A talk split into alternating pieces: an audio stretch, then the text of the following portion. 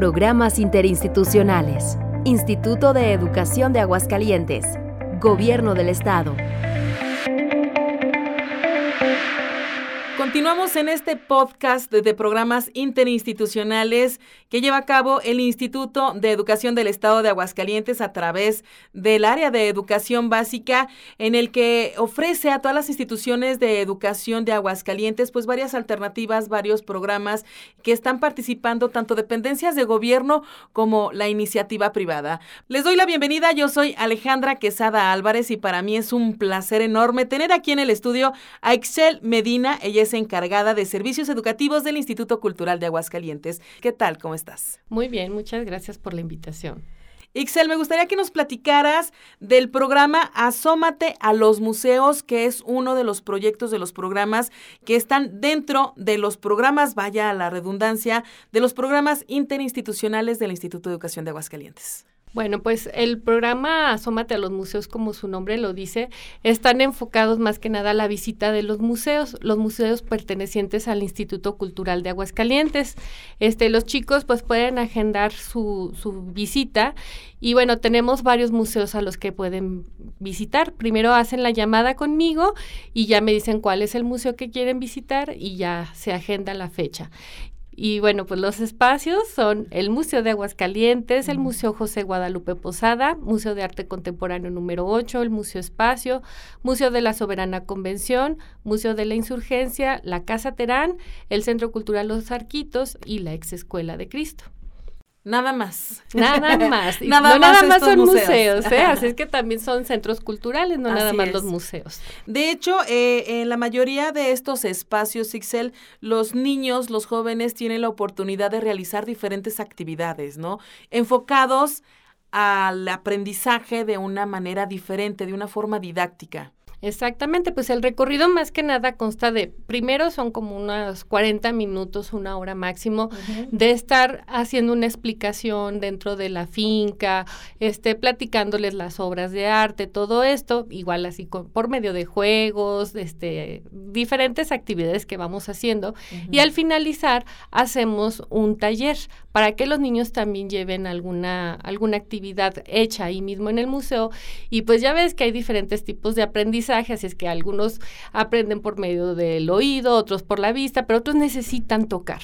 y pues tú sabes que un museo es un espacio que para nada se puede tocar, así es que es una forma en la que al final aterrizamos para que los chicos puedan llevar algo, que de hecho en ese momento también ellos pues pueden platicar entre sí y pues sacar más experiencias significativas. Me gustaría que nos platicaras las actividades que se llevan a cabo en cada uno de estos espacios, en cada uno de estos museos para que las personas que nos estén escuchando sepa que, qué es lo que pueden hacer los niños, qué es lo que pueden hacer nuestras niñas de Aguascalientes al estar precisamente dentro de estas áreas. Si gustas, empezamos por el Museo Aguascalientes. Bueno, pues en el Museo Aguascalientes lo principal es conocer a los artistas de ahí de Aguascalientes, de, eh, que viene siendo Jesús F. Contreras, Saturnino Herrán.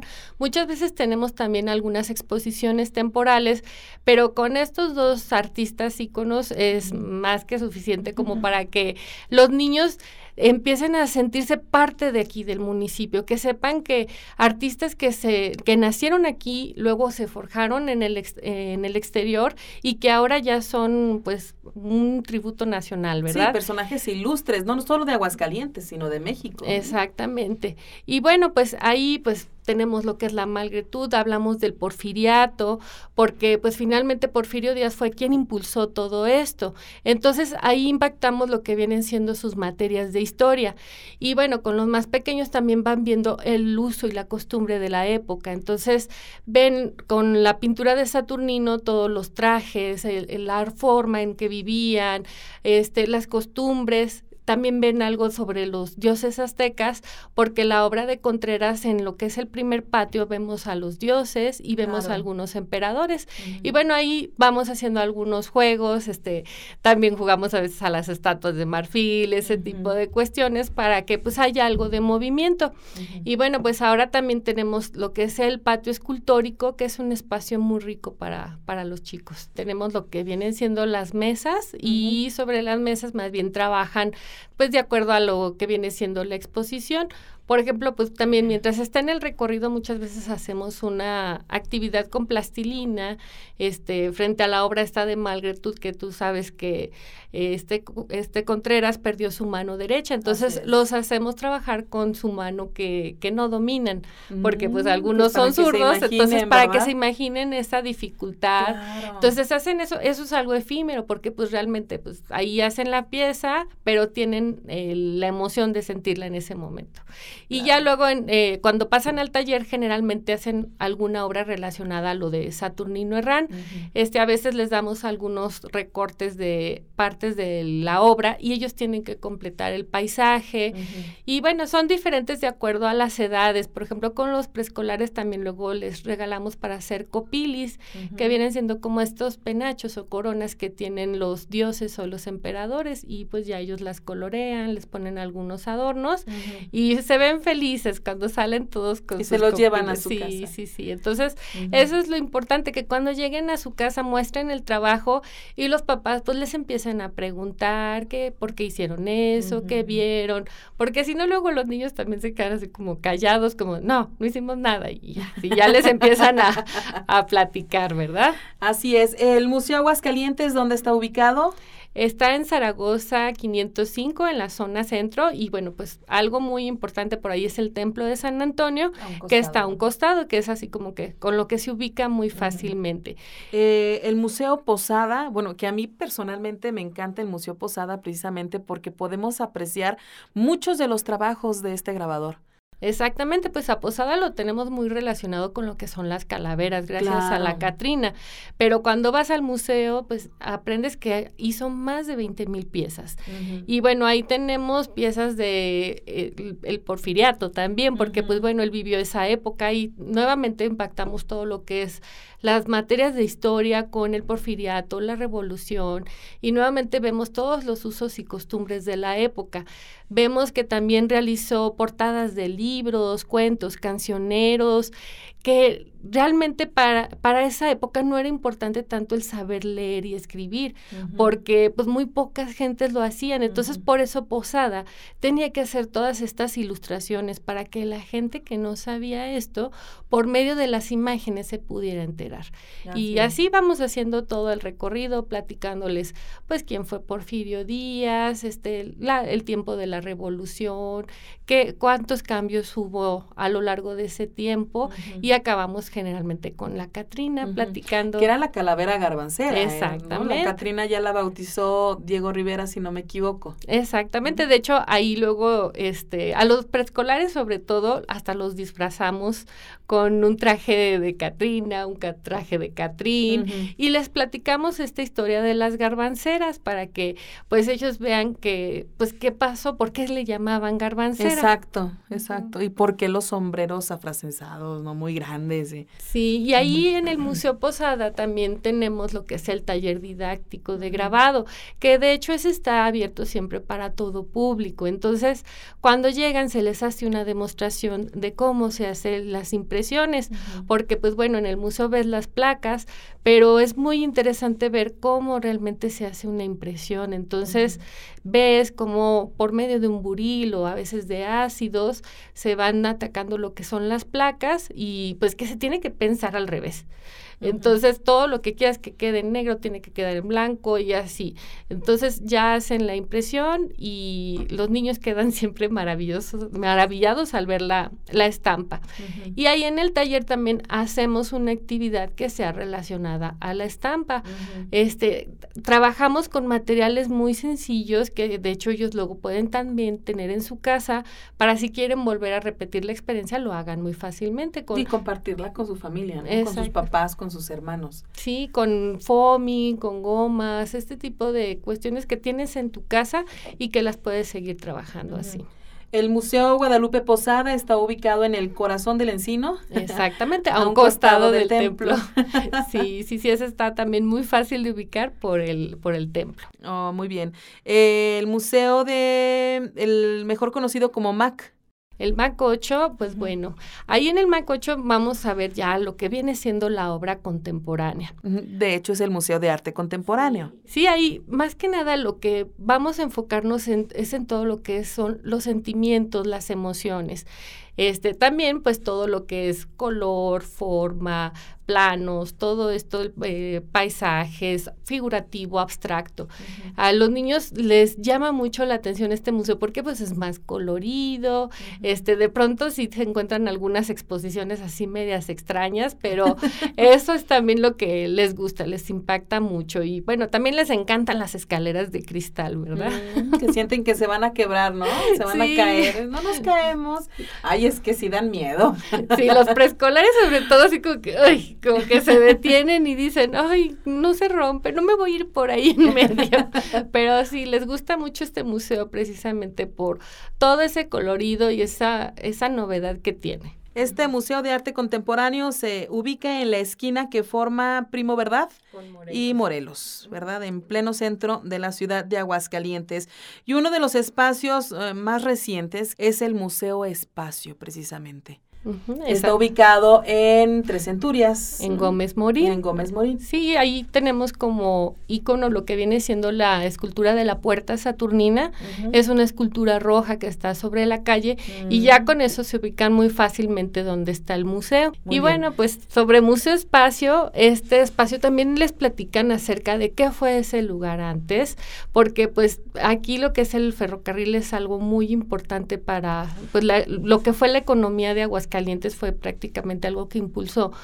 Y como este espacio de pronto, ¡pum!, ya se acabó, pero nuevamente ha sido rescatado de esta manera, con lo que es la Universidad de las Artes, la Escuela de Danza, el Museo Espacio. Entonces, son espacios recuperados y pues la verdad este es un espacio enorme que ha servido para unas exposiciones enormes internacionales. hasta para la Feria del Libro. sí, pues a un costado donde se hace la Feria del Libro, en el Foro 13.